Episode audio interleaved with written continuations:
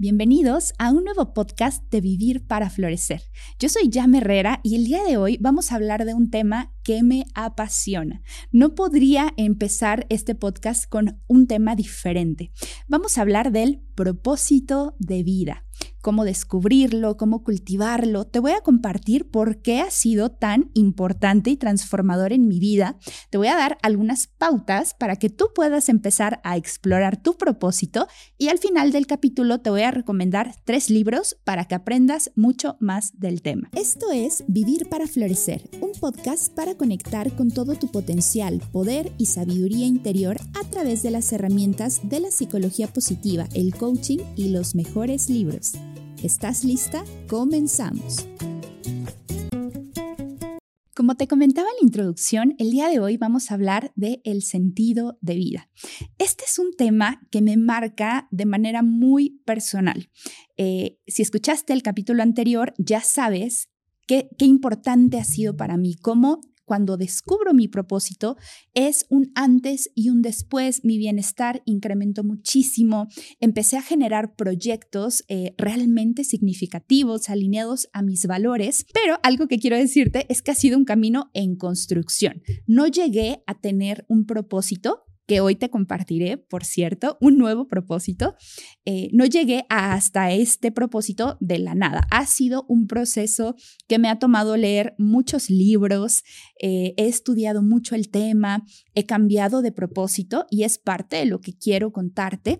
Y también lo he visto de la mano de eh, mi coach. De hecho, Hoy es especial porque justamente hace unos días trabajamos eh, ese tema en sesión y fue muy relevante porque incluso después de haberlo trabajado tanto y de tenerlo como tan, tan en mente, descubrí cosas nuevas y bueno, ese es el valor que tiene el tener un propósito o eh, cierta guía que marque tu vida.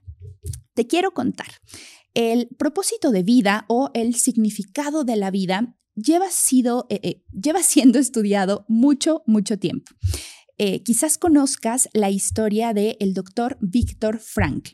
Él fue un psiquiatra austriaco que desafortunadamente tuvo que estar en campos de concentración en tiempos de, de, los nazis, que tal vez sepas, pero es el periodo histórico en el que mayor sufrimiento y mayor estrés ha tenido la humanidad. Él es apresado, él ya era médico y justamente por ser médico es que tiene ciertos privilegios. Y te digo ciertos privilegios porque él estaba en condiciones de hambruna, de trabajo forzado, eh, en condiciones terribles, igual que todos los prisioneros. Sin embargo, como él era médico, le tenían ciertas concesiones. Y en esas concesiones, él podía observar o tener cierta perspectiva de cómo eran las condiciones y qué pasaba. Y él se dio cuenta de cosas muy relevantes, pero desde mi punto de vista la más relevante fue que aquellas personas que tenían algún propósito en su vida, que sentían que los esperaba alguien fuera del campo de concentración, que tenían alguna idea, algún proyecto por ejecutar, que tenían algún sueño, de entrada tenían una sobrevida mayor. Aquellos que perdían la esperanza, aunque tuvieran las mismas condiciones que otros prisioneros, morían mucho más rápido. Esto fue clave, el tema del propósito. Para el doctor Frank, su propósito era escribir un libro o escribir un manifiesto sobre esto que estaba aprendiendo. Otra de las cosas que fueron muy relevantes es que aquellas personas que tenían memorias de haber sido felices, que recurrían eh, en su mente a sus familias, a buenos momentos, también se mantenían con una mayor esperanza y por lo tanto una mayor sobrevida. Esto llamó mucho la atención porque podrías pensar que personas que estaban acostumbradas a condiciones más adversas eran aquellas que sobrevivían más pero esto no fue así. Entonces, eso fue un parteaguas completo para experimentar lo que era el propósito de vida. Sale del campo de concentración, afortunadamente, y años después escribe El hombre en busca de sentido, un libro eh, que no solamente te recomiendo completamente, sino que marcó el inicio de su trabajo. Él crea algo que se llama logoterapia, que justo es una disciplina que busca el sentido en la vida. Esto es, eh, digamos, el inicio de, eh, de, este tema. Luego, otros investigadores han, eh, pues han profundizado en cómo el sentido de vida está relacionado con el bienestar de las personas.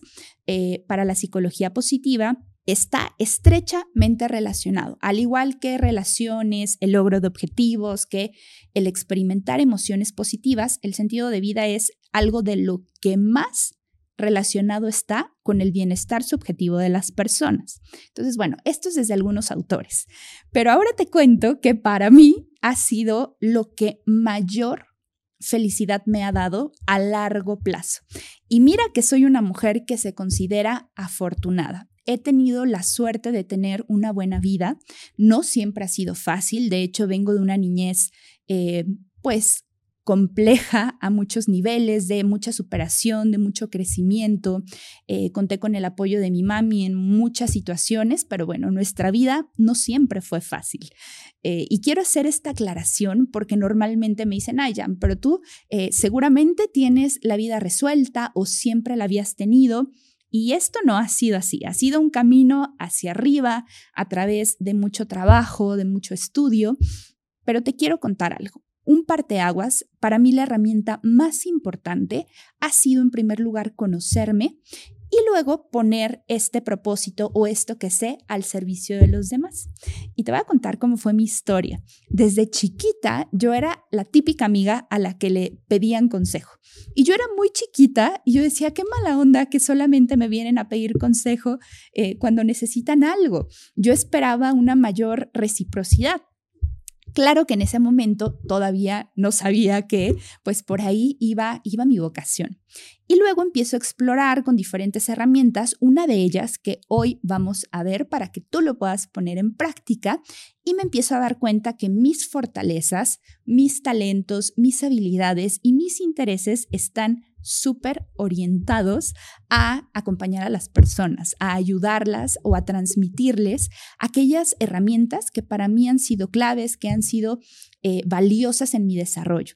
Así que bueno. Con el paso del tiempo llega a la conclusión. Todo siempre ha estado ahí. Yo siempre he sabido para qué estoy naturalmente eh, llamada y hoy te voy a acompañar a que tú explores en tu propio propósito.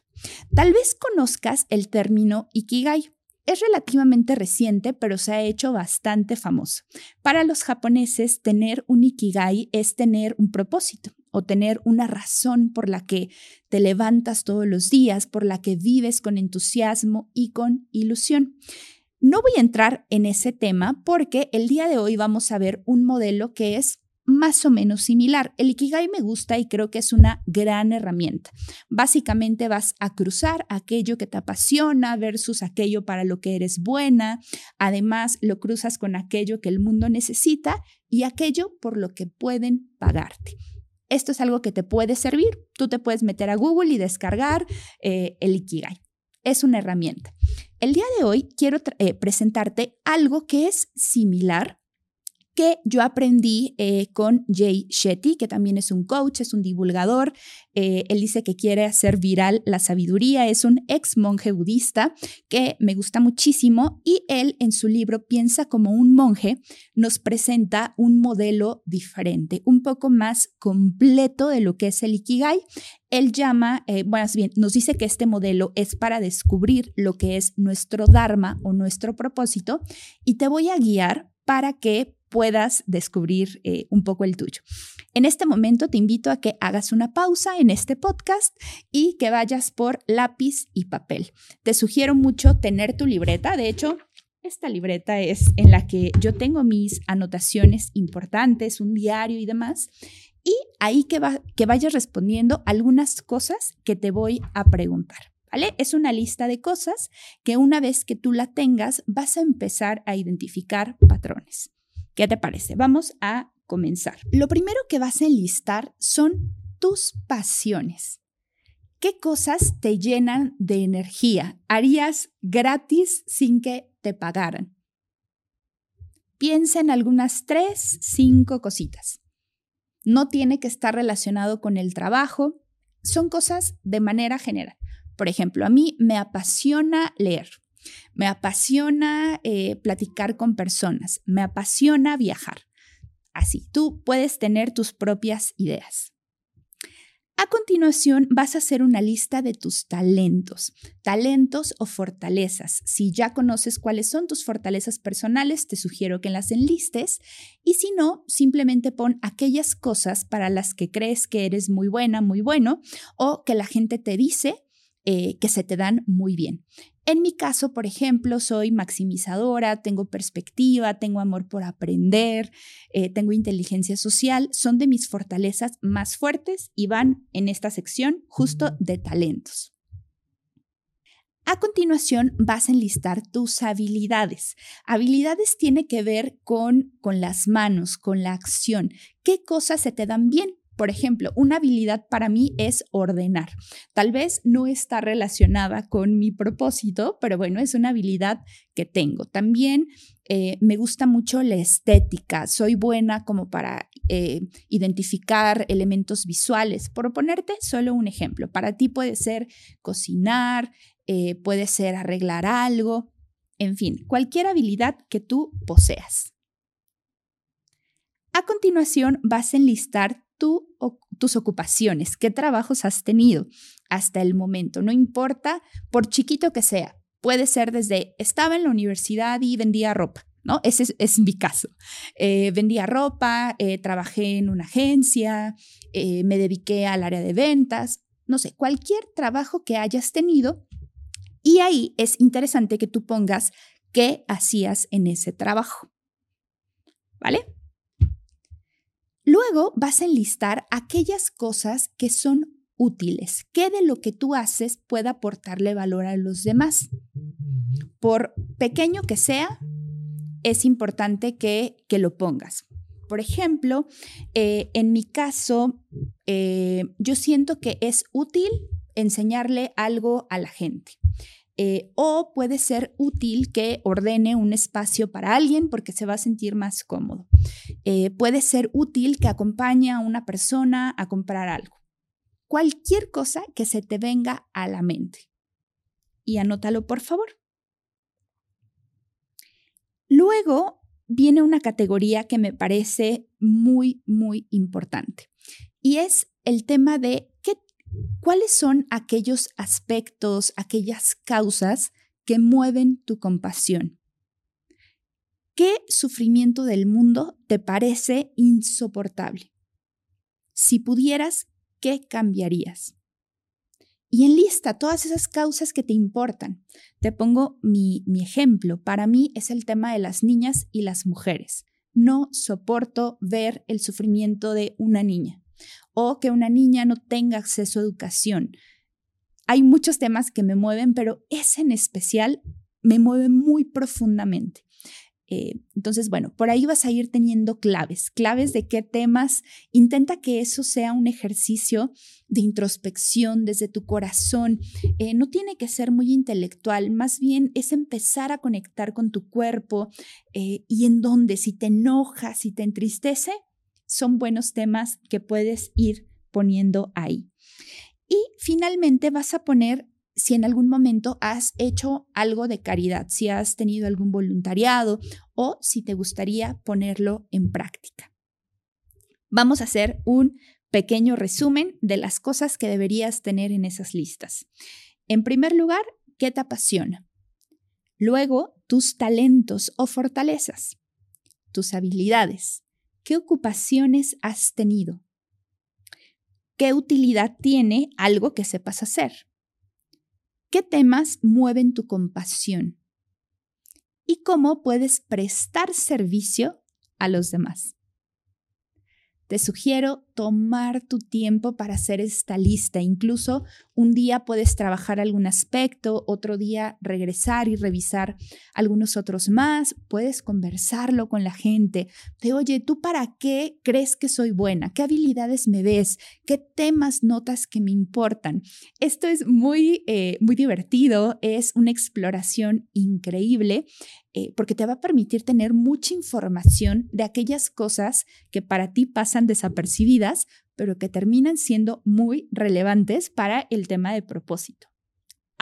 Espero que este ejercicio te haya servido para empezar a explorar este tema que de verdad tiene un poder transformador que sea que es increíble quiero eh, cerrar diciéndote, eh, bueno, te voy a compartir mi propósito. Es la primera vez que leo mi propósito eh, de manera pública y de verdad me, llena, me, me llena de energía, me hace mucho sentido y te va a ayudar a entender mucho lo que es este espacio.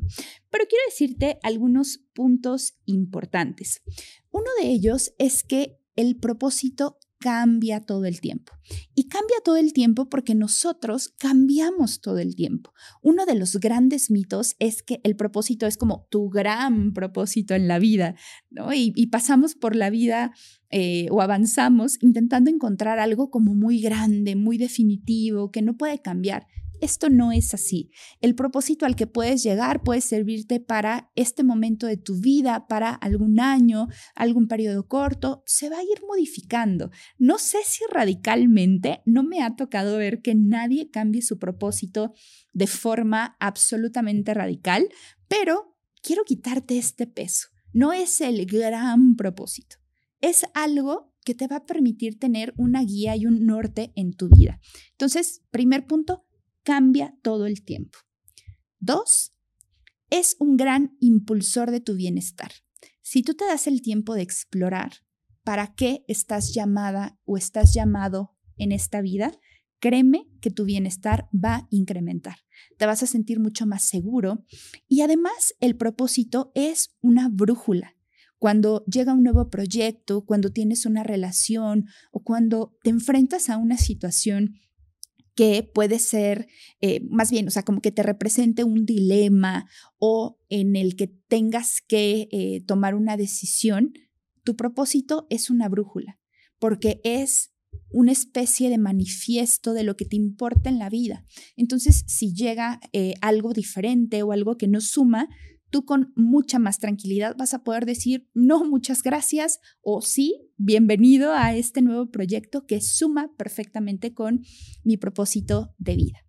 Un tercer punto que quiero destacarte es que la motivación intrínseca viene de estar alineado entre lo que de verdad sientes, lo que dices, lo que piensas y lo que haces.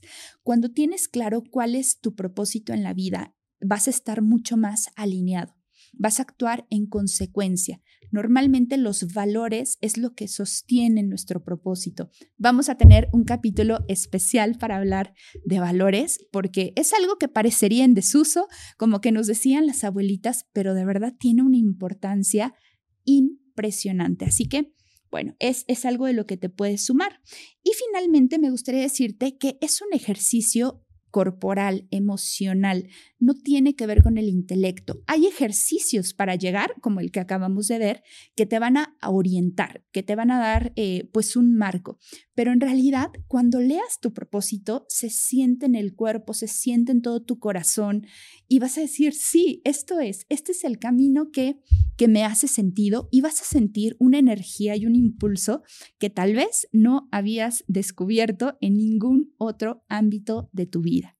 Así que bueno, espero que te haya servido. Y te quiero compartir mi propósito. Es algo muy personal, muy íntimo, pero bueno, me llena de orgullo y por lo tanto te lo quiero, te lo quiero eh, compartir. Y dice así, mi propósito es sentirme poderosa y satisfecha, honrando la sabiduría femenina, abierta a las posibilidades de la vida y en que lo bueno se comparte brindo amor y conocimiento a las personas para que se sientan acompañadas en el proceso de crecer, de cambiar y de construir proyectos de vida que son significativos para ellos. Proyectos de vida relevantes y divertidos. ¿Qué te parece? Finalmente, eh, quiero compartirte tres libros que siento que han sido muy buenas herramientas eh, en este camino de autoconocimiento y para poder plasmar eh, esto a lo que llegué el día de hoy. El primero es El hombre en busca de sentido del doctor Víctor Frankl. Es un libro que es muy pequeñito, pero que de verdad te puede aportar muchísimo valor, no solo en el tema de sentido de vida, sino es una cátedra de vida ese libro. Es duro, es muy fuerte, pero creo que es indispensable para todas las personas. El segundo libro que quiero recomendarte es Piensa como un monje de Jay Shetty. Tiene una exploración fantástica, vas a poder ver valores, fortalezas, pero específicamente para el tema de propósito, ahí viene el esquema que trabajamos el día de hoy y te puede guiar. Y el tercer libro, si es que te interesa más el Ikigai, es justamente el método Ikigai de Francesc Miralles. Son tres libros que puedes encontrar prácticamente en cualquier librería, que puedes encontrar sin ningún problema y que te pueden aportar bastante valor si es que te interesa este tema. Hasta aquí este primer capítulo. Por favor, no dudes en continuar la conversación a través de redes sociales. Si te ha movido este capítulo, si tú has intentado explorar tu propósito de vida, si ya lo tienes, por favor, compárteme tu propósito. No hay cosa que me apasione más que conocer a otros que viven alineados a un propósito elevado. Porque, sabes, el propósito es poner nuestras pasiones y nuestros talentos al servicio de los demás y al servicio de aquello que consideramos importantes. Y el mundo lo necesita, el mundo necesita más personas apasionadas que compartan quienes son. Así que bueno, espero haberte inspirado eh, con este capítulo y nos vemos en el episodio siguiente.